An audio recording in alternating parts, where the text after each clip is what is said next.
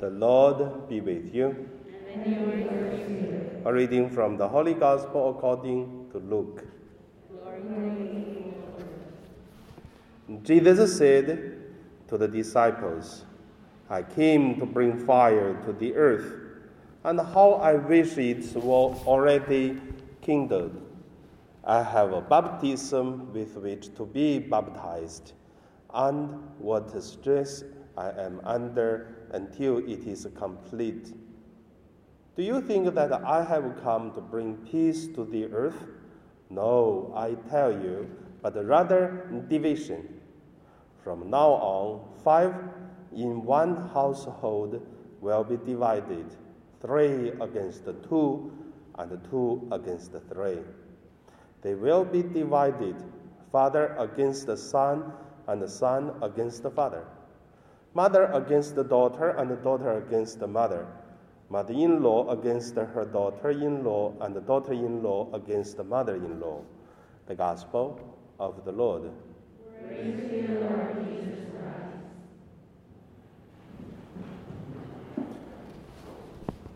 So today, my meditation call it uh, fire. Because today Jesus used the words to say, I came to bring fire to the, to the earth and how I wish it were already kindled. First, let us uh, meditating on be the fire. You know, the civilization, the new human's world, starting by fire. No fire, no light, no food, and also no safety. Fire, it is something opened a new age for the human being to live as a human. So that is uh, the difference of a human being and animals. So fire make us a difference. And then fire also can be a spirit. To be the fire means when everyone live in the darkness, we have our faith, we have our baptism gift to be the son and the daughter of God, then we are the fire in the darkness, in the coldness, in the unbelief's world. Be the fire. And do our best to be holy. That is, uh, be the fire. The second uh, point I want to say is bring the fire. In the church 2000 years history, we are focusing on be the fire, which means uh, do our best to make ourselves holy. But uh, Catholic, we are not very strong. Bring the fire to others.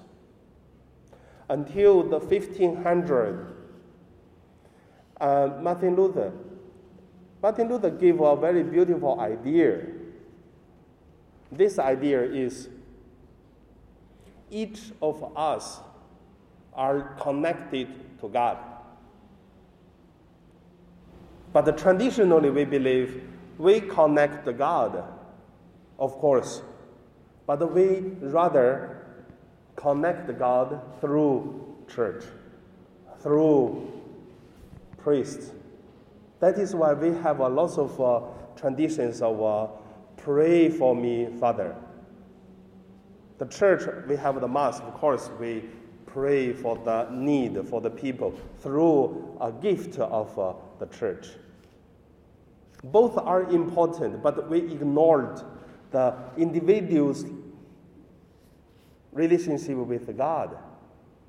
After Martin Luther, he gave this kind of um, starting of the idea, actually, I would say from the 1800, make this kind of uh, practice stronger and stronger. And that is starting of the Christian churches.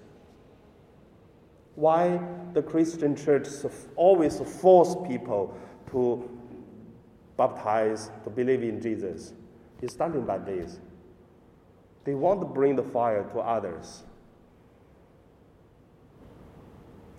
However, the Second Vatican Council realized this also, so started to pushing the people bring the fire, not only be the fire.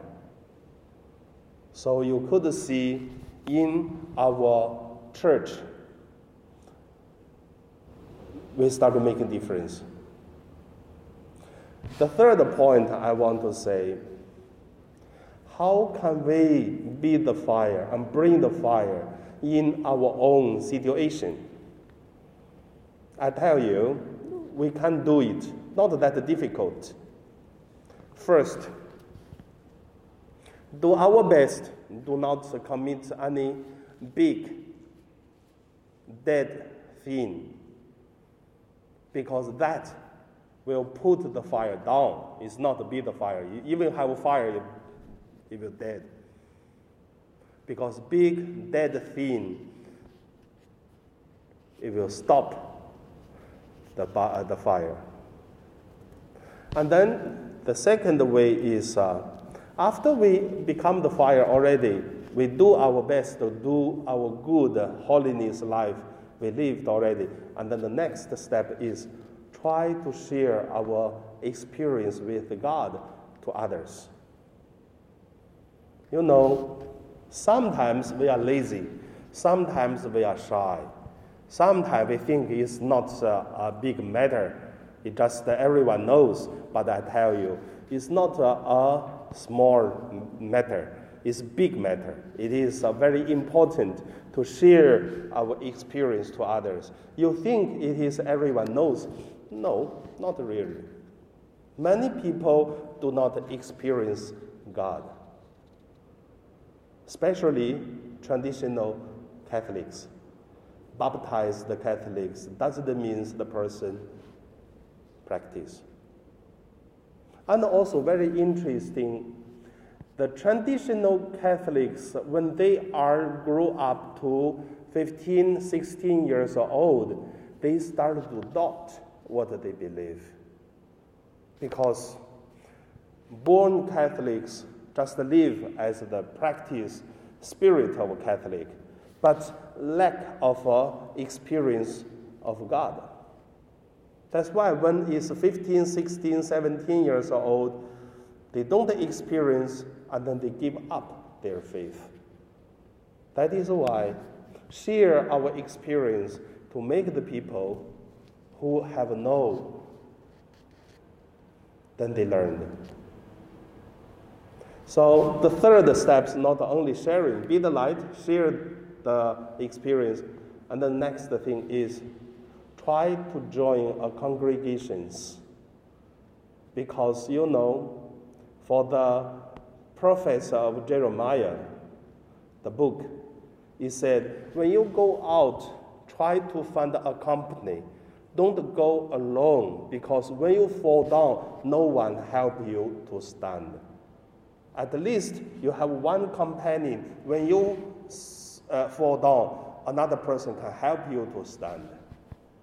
So if a community is always can help you, at least on Sunday call you, let's go to church together or let's do something together. So please pray for me. If you are not a good prayer, even you don't want to pray, if your friends ask you to pray for them, you do pray, isn't it? By the request. So, as a community, it's very important. Find something you are interested in to join some communities. Actually, El Shaddai is good, you know, very alive, very active. And uh, I don't know each of us, each of us, we are different, but at least we can join our different uh, communities. And then the next, after joining community, what's the next? The next thing is try to do something which is uh, no one do it. Not everyone do that, but I tell you, try to do something no one do it. That make your life very different. You will not only bring the fire, you will make a big fire, and then it will bring new life. I tell you, for example,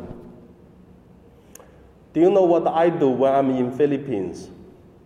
When I'm in Philippines in Dagupan, I teach our parishioners what does mean in the name of the Father and the Son and the Holy Spirit.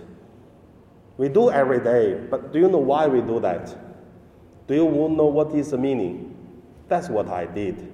And then they found, oh, Father, very interesting. We do, but we don't know why. And then we do some very, very simple, but the only thing is, others don't do it. But you will find something very meaningful do it. And also, you know, in this situation with the coronavirus, many people who need help. So when I was in Philippines, the people are very rich for the Chinese uh, uh, businessmen in our St. Therese parish because they are rich. Every year they sign signature to help the poor in the barangay. But uh, what I do is, so don't only give money, but give your help. So they bring the money, and then they get uh, food, they get uh, the things to use for the simple life. They carry it, go to the barangay, face to face to help the people who need help. And that make their life difference. Many of them said, Oh, Father, you know, we only live next block, but we never come to the barangay this part. Now I know their, their life a difference, which is every Sunday they come, the people sitting at the same, same pew, same church. They are dressing well, but when go to home, you can see their difference. But now they bring their children even to help the poor. So simple, isn't it? But you can do something people don't do.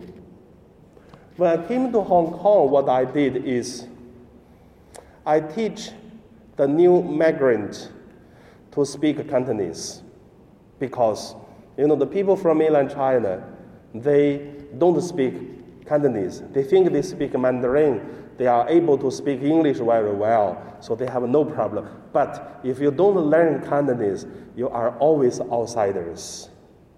I tell you, that's the problem for the Filipinos in Hong Kong. Indonesian, they speak Cantonese. Why Filipino cannot speak Cantonese? It is.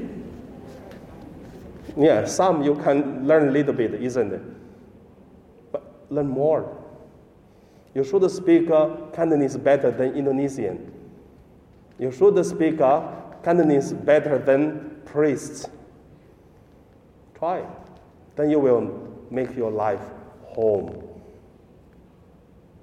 Do something people don't do.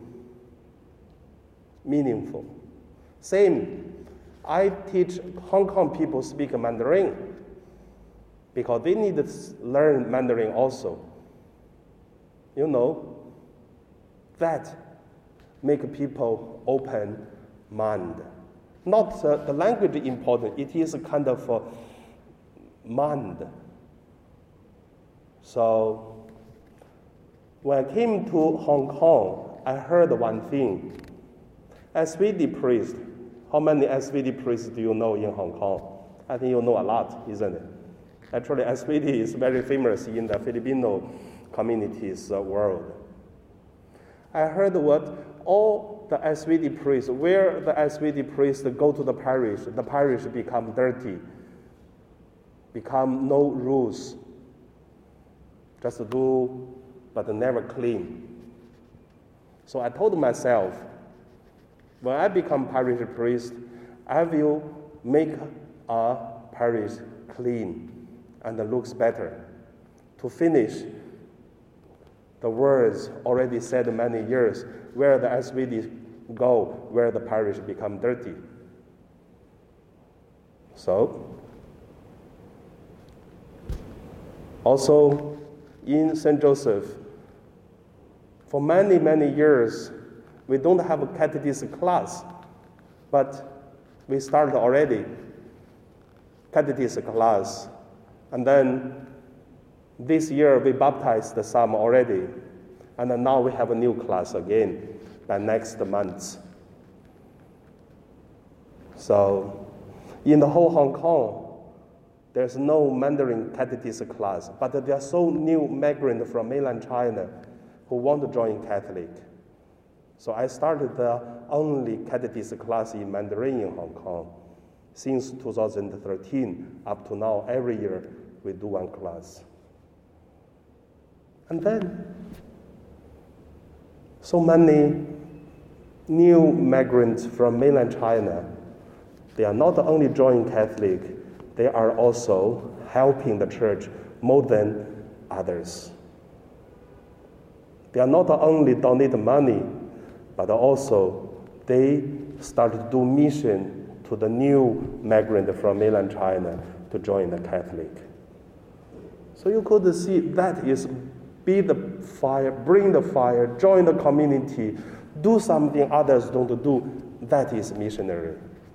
That make the church difference, make ourselves holy. So, I believe after this, after this the mass, please think about what could you do be the fire? How could you bring the fire? So in this mass, we pray.